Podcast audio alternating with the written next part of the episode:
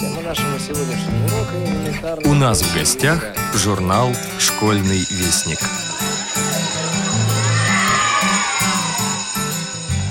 Здравствуйте, уважаемые радиослушатели. У микрофона Юрий Кочетков. Я познакомлю вас сегодня с анонсом четвертого апрельского номера журнала «Школьный вестник». Библиотека «Логос», ее прошлое, настоящее и будущее – так называется статья Алексея Упшинского, которая познакомит вас с библиотекой «Логос», а также расскажет о круглом столе, проходившем 12 апреля 2018 года в Общественной палате Российской Федерации, на котором был представлен некоммерческий волонтерский проект «Библиотека Логос» для людей с инвалидностью по зрению. Алексей Андреев – в своем материале «Счастливое 13 число» или «Участие как победа» передаст атмосферу интеллектуальных игр «Что, где, когда» и «Брейн Ринг», проходивших 13 февраля 2018 года в Москве. В зале царила непринужденная, доброжелательная атмосфера – Несмотря на игровой азарт и естественное желание победить в игре, соревнование не переходило в соперничество. Команды были готовы скорее помогать друг другу, чем одержать победу во что бы то ни стало. К сожалению, именно такой атмосферы соревновательной так часто не хватает многим играм, в том числе играм интеллектуальным, которые мы можем видеть, например, по телевидению. Что касается нашего случая, то настрой на дружеское общение и спокойная обстановка только помогали ребятам сосредоточенно обдумывать вопросы, вести оживленные споры и стремиться набрать максимальное число очков для своей команды. А были ли вы в Абхазии? Если нет, тогда следующая статья нашего номера будет вам особенно интересна. Анна Демидова побывала в Гаграх и делится с нашими читателями своими впечатлениями. Особое внимание уделяется разнообразию флоры этого региона.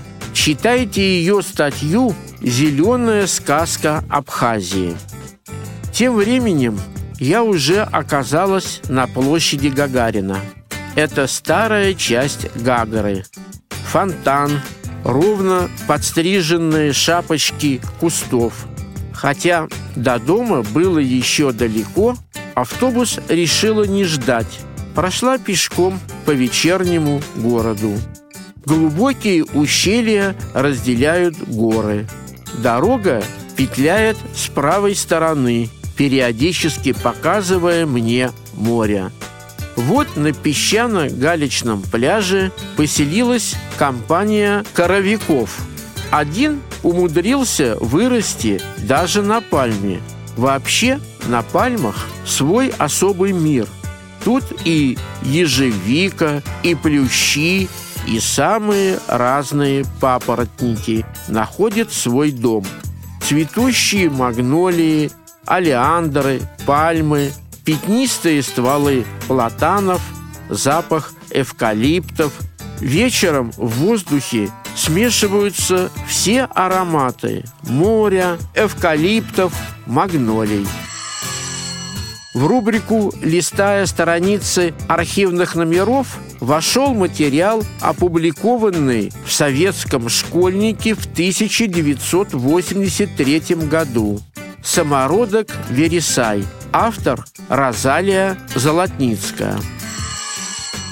Как появилась и как совершенствовалась бралевская письменность. как незрячие люди в нашей стране учились, трудились, боролись за свои права и создавали Всероссийскую организацию слепых, чем они живут в настоящее время, обо всем этом можно узнать, побывав в Музее истории Санкт-Петербургской организации ВОЗ.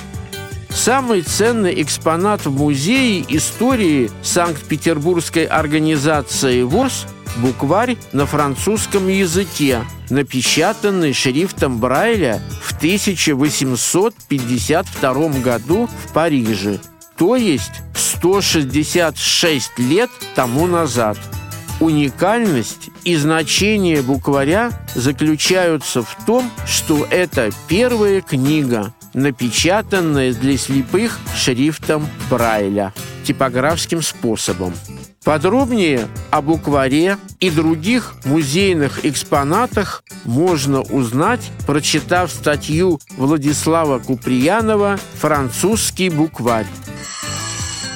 Поэтическая волна познакомит вас со стихами Евгении Смоленской и Константина Случевского – Произведения Андрея Сунгурова и Ирины Антоновой вошли в рубрику для самых маленьких наших читателей «Азбуки Веди». Продолжение остроумного рассказа Ирины Краевой «Колямба» внук Одежды Петровны и вся веселая компания вы также можете прочитать в этом номере – Начало опубликовано в первом, втором и третьих номерах за 2018 год. Все постоянные рубрики «Проба пера», «Библиотечка музыканта» на черных и белых полях также на своих местах. Брайлевский номер также содержит рельефно-графическую иллюстрацию – Читайте с удовольствием. Вот таким получился наш четвертый номер. С вами был главный редактор журнала «Школьный вестник» Юрий Кочетков. До новых встреч в эфире!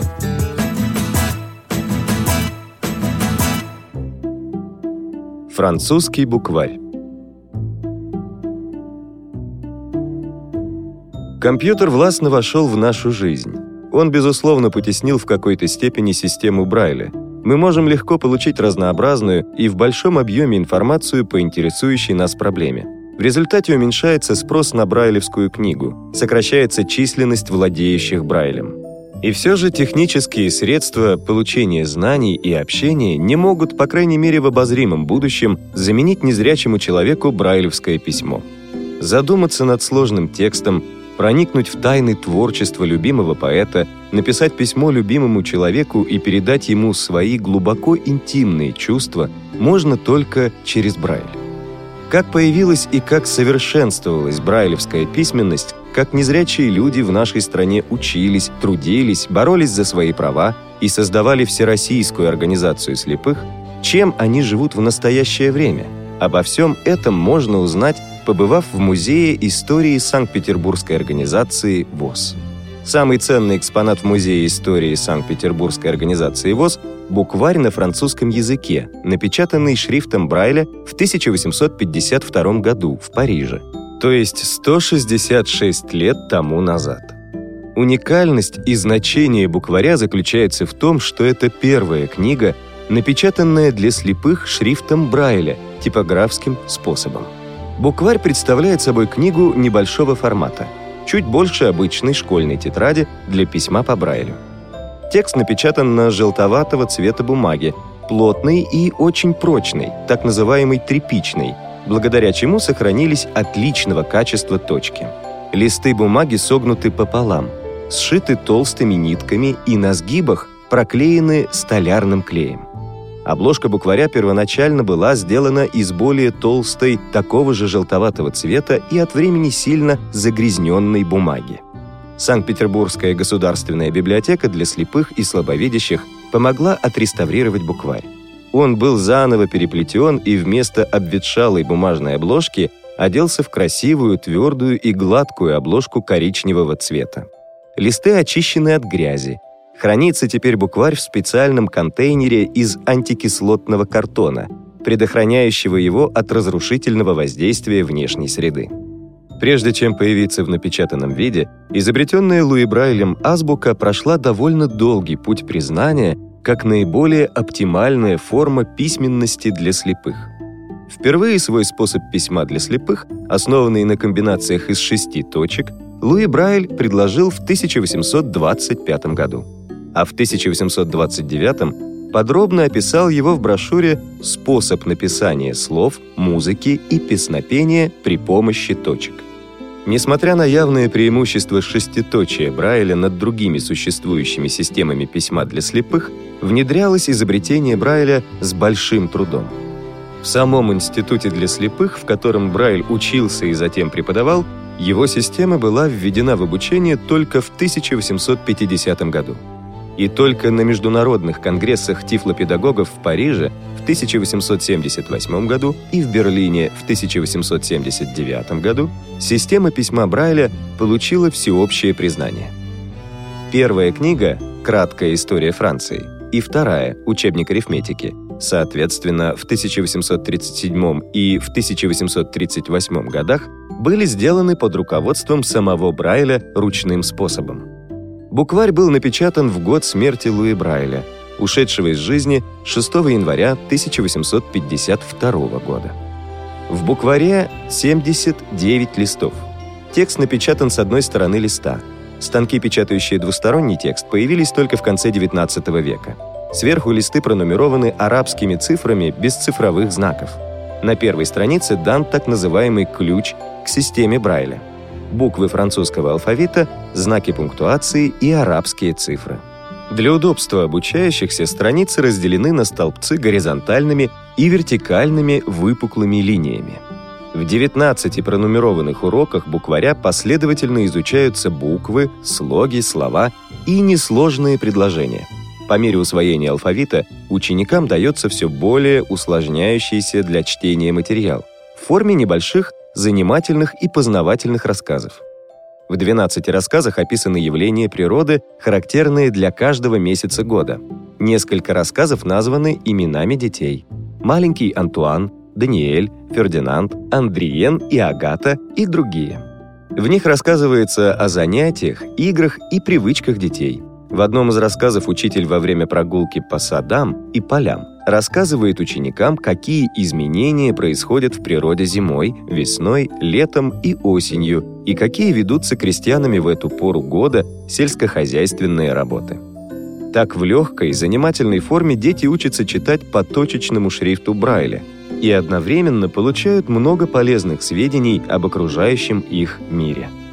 В самом конце букваря напечатано слово «фин», что означает «конец». Каждый музейный экспонат имеет свою биографию, иногда долгую и запутанную, включая происхождение, назначение, историю и перемещение во времени и пространстве, сведения о владельцах и многое другое. О французском букваре сведений было мало. Последним владельцем букваря был доктор физико-математических наук Моисей Наумович Адамов – он принес его в музей и рассказал, как эта книга попала к нему. Однажды, вскоре после войны, когда он был еще студентом, подошла к нему на переходе через улицу незнакомая женщина и предложила свою помощь. Переходя с ним дорогу, она, между прочим, сказала, что у нее была незрячая родственница Ильза Александровна Бюртгер, умершая от голода во время блокады, после которой остались брайлевские книги. Одной из этих книг был французский букварь, который родственники Бюхгер подарили Адамову, и он им пользовался при изучении в университете французского языка. Кто такая Бюхгер? Как букварь оказался в ее руках? Когда он попал в Россию и кому из слепых в России потребовались книги на французском языке? Чтобы ответить на эти вопросы, требовались время и настойчивость исследователя.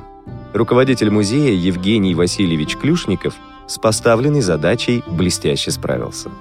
В начале поиска он, по воспоминаниям и статьям в журнале «Путь Восовца», собрал сведения о Бюртгер.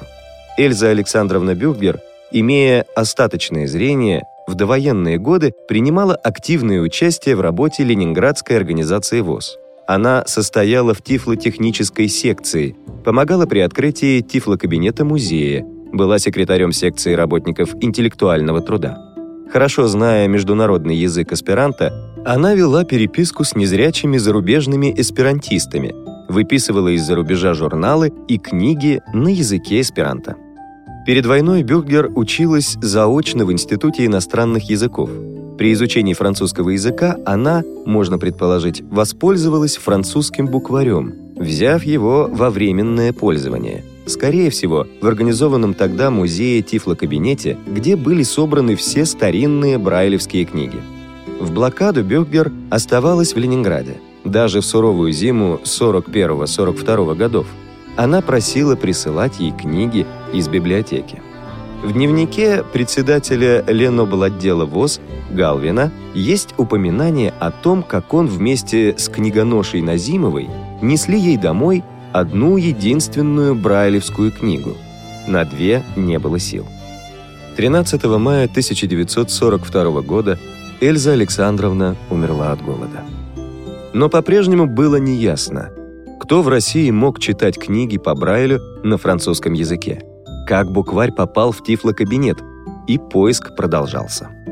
Сначала внимание Клюшникова привлекло творчество окулиста и крупнейшего тифлолога, доктора Александра Ильича Скребицкого, который в дореволюционной России провел самую большую научно-изыскательскую работу по проблемам слепых. Работая 20 лет над своей книгой объемом больше тысячи страниц, изданный в 1903 году под названием «Воспитание и образование слепых и их презрение на Западе», Скребицкий собрал большое количество рельефных шрифтов для слепых и литературы по тифлопедагогике. Свою библиотеку, насчитывающую около 4000 томов, он завещал Румянцевскому музею в Москве, но среди переданных книг французского букваря не оказалось мог букварь попасть в Россию через слепого с детства князя по происхождению Дионисия Михайловича Оболенского. Он был первым русским, изучившим и применившим на практике точечную систему Брайля. Родители Оболенского, надеясь восстановить зрение сына, вывезли его для лечения в Европу. Зиму 1859 года, когда Денису было 15 лет, они проводили в Гейдельберге – в одном с ним пансионе жила с двумя дочерями старушка-англичанка, у которой был к тому времени уже умерший сын, пользовавшийся шрифтом Брайля. Оболенский вспоминал позже. «Добрая старушка, госпожа Сперлинг, выписала из Парижа первую мою доску Брайля и французский букварь. Дочери ее стали учить меня чтению и письму по системе Брайля на французском и английском языках. Позже, в результате глубокого душевного потрясения, Оболенский оглох. Чтобы общаться со зрячими людьми, Оболенский изобрел несложный прибор в виде деревянной дощечки, на которой шляпками гвоздей были изображены брайлевские буквы, а рядом чернилами буквы для зрячих. Эту дощечку Оболенский в 1908 году сдал в музей Александра Мариинского училища. Но про книги и букварь в воспоминаниях Оболенского ничего не было сказано. Еще одно предположение о судьбе букваря было связано с деятельностью императорского человеколюбивого общества ИЧО. В 70-е годы XIX века попечитель института ИЧО для слепых мальчиков Полежаев на свои собственные средства предпринял поездку во Францию, чтобы ознакомиться с печатанием книг по Брайлю. Возвращаясь в Россию, он привез с собой из Парижа оборудование для печатания книг рельефно-точечным шрифтом и разработал свой особый, отличный от Брайля вариант письма, которым пользовались только воспитанники двух учебных заведений, находящихся в ведении ИЧО. Продолжая поиск по журналам, справочникам и литературе по тифлопедагогике, Клюшников обратился к трудам первого съезда русских деятелей по попечению слепых состоявшегося в 1901 году в помещении Александра Мариинского училища. Съезд обсуждал вопросы воспитания и обучения слепых детей доступным ремеслам. Директор училища и тифлопедагог Недлер, вопреки мнению многих тифлопедагогов, был против введения музыкального образования в качестве профессии слепых и предлагал ограничиться лишь общим музыкальным воспитанием детей. В своем выступлении на съезде он доказывал, что даже талантливый незрячий музыкант не может добиться общественного признания и обеспечить себе достойное материальное положение. В подтверждение своих слов Недлер рассказал о трагической судьбе молодого и способного пианиста Виктора Дениселя. Приводим отрывок из выступления Недлера на съезде. Денисель, сын достаточно обеспеченных родителей, получил образование в Парижском институте слепых и вернулся в Россию лет 10-12 назад. Образованным музыкантом и прекрасным пианистом. Он имел лучшие аттестаты как от французских музыкальных авторитетов, так и от профессоров здешней консерватории. Проживая в Петербурге, он задумал дать публичный концерт и имел хороший успех, как артистический, так и материальный. Через год или два он назначил второй концерт, но этот концерт уже не мог состояться, потому что продажа билетов вовсе не шла. Тогда он задумал сделать музыкальное путешествие и играть в провинциальных городах. Он объездил несколько городов Остзейского края. Но расходы, как он говорил, были весьма значительны, едва покрылись доходами. Второе путешествие вовсе не удалось. Он должен был его прервать, так как имел от него только убытки. И он кончил свою жизнь в прошлом году, не добившись ничего. Еще на смертном одре подумал о своих собратьях по несчастью и завещал свою музыкальную библиотеку нашему училищу на пользу слепых, обучаемых музыке труды первого русского съезда по попечению о слепых, издание попечительства императрицы Марии Александровны о слепых, 1901 год, страница 66. Нет сомнений, что Денисиль как раз и был тем человеком, кому мы обязаны за бесценный подарок. Эта уверенность подтверждается тем, что в фондах нашего музея имеются напечатанные в те же годы во Франции учебник по геометрии и блокноты небольшого формата с нотами по Брайлю для фортепиано. И среди них траурный марш Шопена, изданный в Париже в 1886 году. В ходе кропотливой работы с другими источниками стало известно, что в 80-е годы XIX века во Франции двое слепых из России получили музыкальное образование. Вернувшись в Россию, один из них, Тебелев, стал учителем музыки и составил пособие изложения нотной системы, приспособленной к пению в православной церкви. Второй, Дениссель, был профессиональным пианистом. Виктор Матвеевич Дениссель, по национальности француз, Жил в доме номер 5 по Спасскому переулку.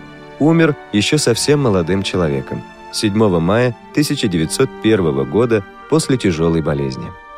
Ускорили смерть неоправдавшие себя выступления с концертами, материальная нужда, равнодушие публики и горькое разочарование в жизни. Похоронен он был на католическом кладбище Выборгской стороны в Петербурге. Могила не сохранилась, так как в 1912 году кладбище было закрыто, а в советское время полностью разрушено. В 60-е и 80-е годы прошлого века в Ленинград приезжало много делегаций слепых из разных стран мира. С большим интересом они ходили по предприятиям ВОЗ, знакомились с работой нового Ленинградского дома культуры ВОЗ. Однажды наш музей посетила делегация слепых из Франции. Среди туристов был уже преклонного возраста незрячий директор школы слепых в Бордо. Когда он с большим волнением осмотрел и ощупал наши французские раритеты, он рассказал со слезами на глазах, что сам когда-то изучал Брайль и математику именно по таким учебникам, и что даже во Франции эти издания не сохранились. В заключение он сказал, «Какие молодцы советские люди, сумевшие уберечь от разрушительного действия времени и войн эти драгоценные памятники культуры и просвещения, такие дорогие, для слепых всего мира. В 2019 году исполняется 210 лет со дня рождения Луи Брайля. В местечке Кувре, где родился Луи Брайль, на пожертвование слепых ему сооружен памятник. На одной из его сторон надпись «Брайлю благодарные слепые».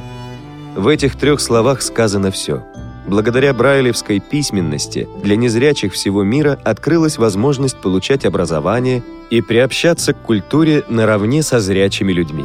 Сегодня мы, как и старый директор школы слепых из Франции, выражаем глубокую благодарность и признательность создателю точечной системы письма для слепых, открывшей незрячим всего мира дорогу к знаниям и просвещению. Автор текста Владислав Куприянов.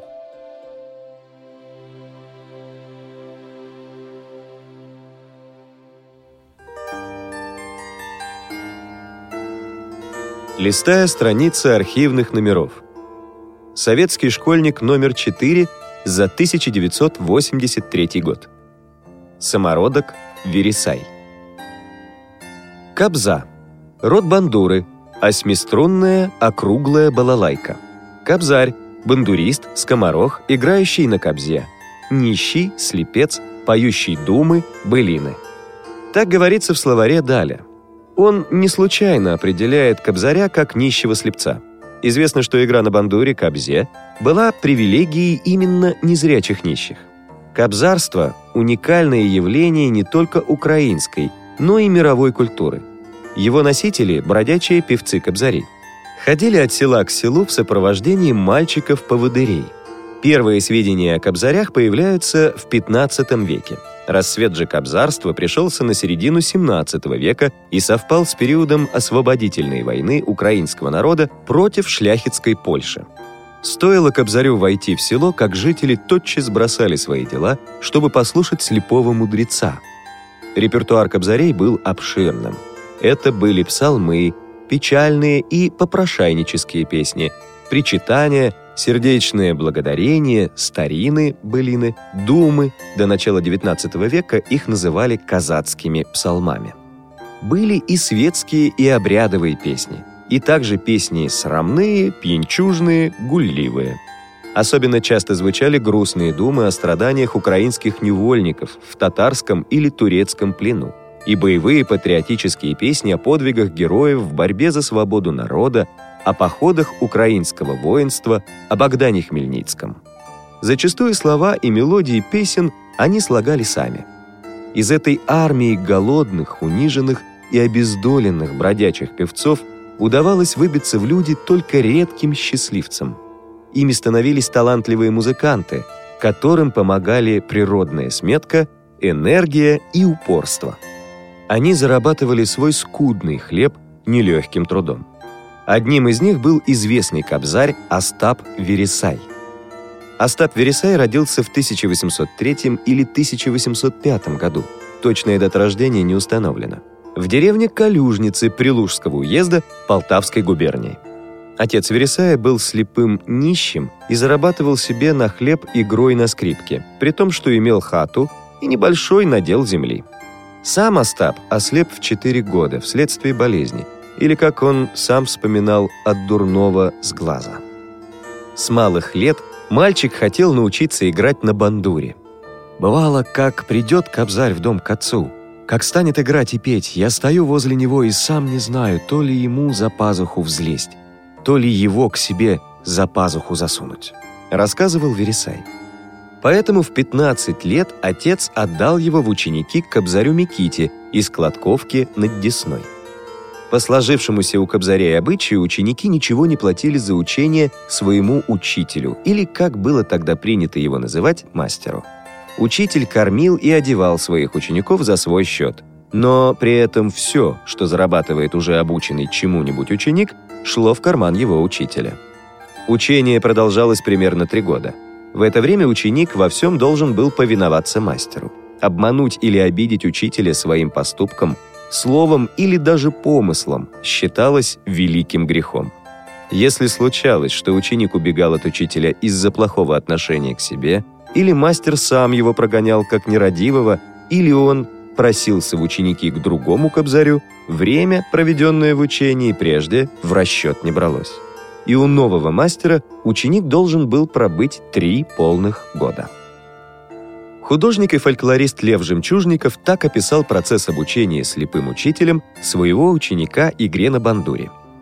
Бандурист сажает рядом с собой ученика, дает ему в руки лиру, кладет ее как удобнее для игры и устанавливает руки ученика на место. Затем бандурист своей левой рукой берет его левую же руку и, обняв ученика через спину, накладывают свою правую на его правую руку так, чтобы каждый из его пальцев приходился на соответствующем пальце ученика. Установившись таким образом, начинает своей левой рукой вертеть левую руку ученика, а правой перебирает с ним вместе струны. Это продолжает учитель до тех пор, пока наловчит и разомнет пальцы ученика.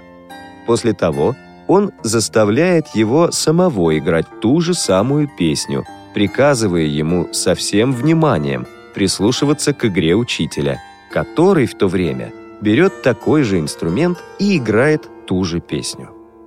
Остап Вересай переменил несколько учителей.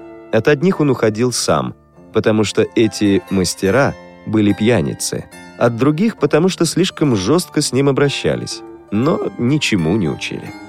У первого учителя Остап прожил только неделю, в течение которой его мастер беспробудно пьянствовал. Мать мальчика настояла, чтобы единственный сын вернулся домой. Он послушался, но мысли стать кобзарем не оставлял и постоянно просил отца отдать его в учение. Однажды Вересай с помощью добросердечного соседа добрался до ярмарки в городке Ромны, где познакомился с кобзарем Ефимом Андреашевским – он взял его в ученики. Вместе в течение почти двух месяцев они побывали во многих селах и городах. После внезапной смерти Ефима Остап в тех же Ромнах нашел кобзаря Семена Кошевого.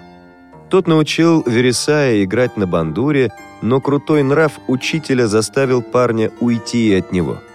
Однако вскоре неожиданно сам Кошевой приехал к отцу Остапа, чтобы забрать его обратно к себе.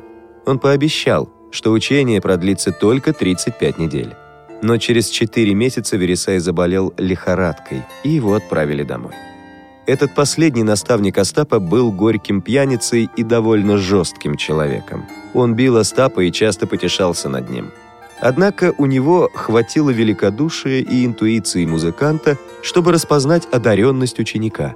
И, не дождавшись срока истечения договора, он отпустил Остапа, справедливо считая, что последний достиг зрелости мастера.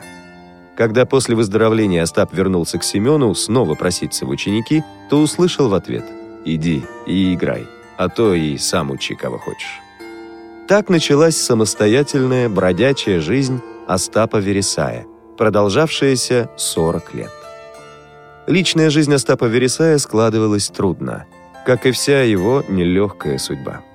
Жениться на любимой девушке он не смог, только потому, что священник запросил за венчание неслыханно высокую плату, непосильную для бандуриста.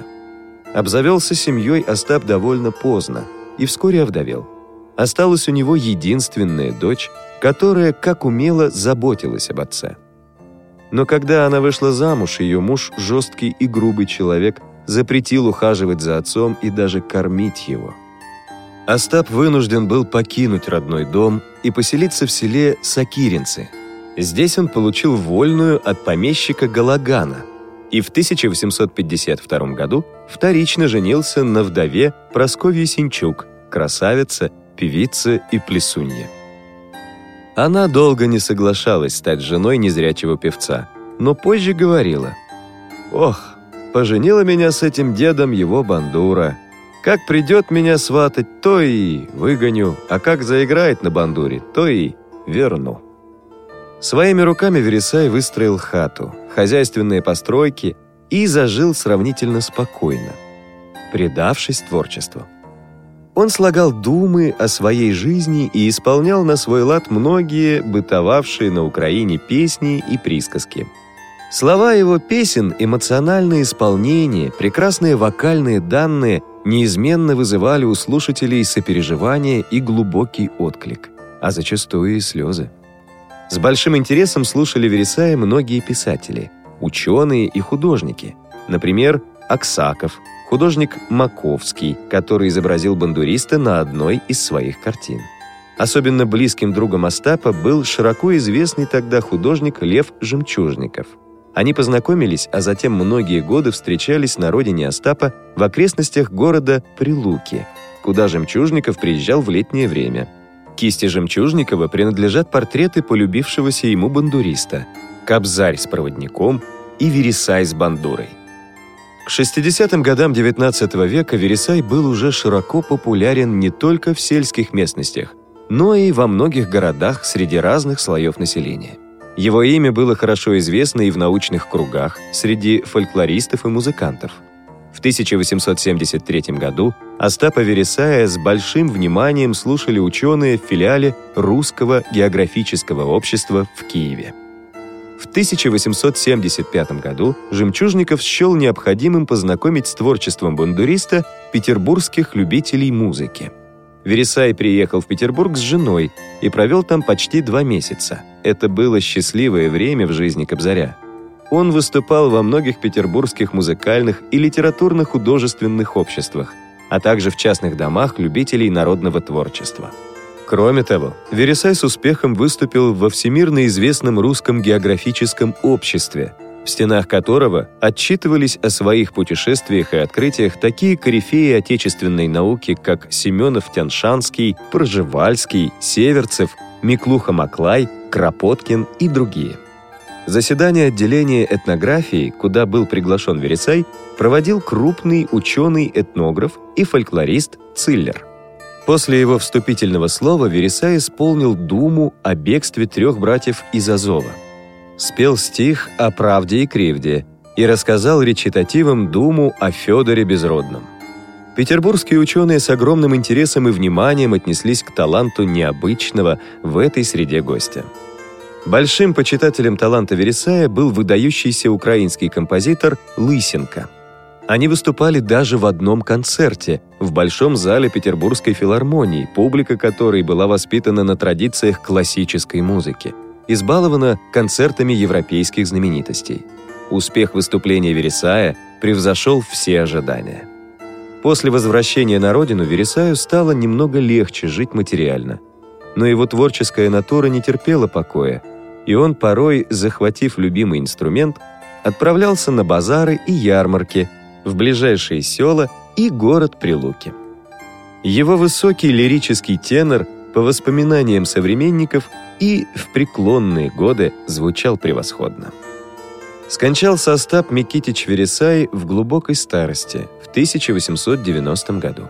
Его любимая бандура была сдана как музейный экспонат в юго-западное отделение географического общества в Киеве. В 1978 году на могиле Кобзаря установили памятник. Автор текста Розалия Золотницкая. Читал Дмитрий Гурьянов.